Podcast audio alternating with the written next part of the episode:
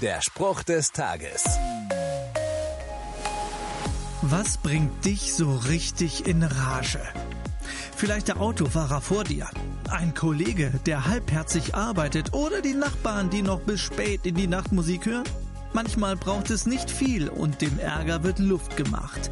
Dann kommt das an die Oberfläche, was sich in 20 Minuten Autofahrt oder zwei Wochen Arbeit angestaut hat. Wut, Ärger und Unmut.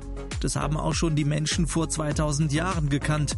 Damit die nicht länger an ihrer Wut festhalten und verbittern, hat der Apostel Paulus an sie geschrieben, es ist an der Zeit, Ärger, Zorn, Bosheit, Verleugnung und schmutzige Rede aufzugeben. Hm, jetzt ist diese Zeit. Warte nicht länger, wenn es dir ähnlich geht. Der Spruch des Tages steht in der Bibel. Bibellesen auf bibleserver.com.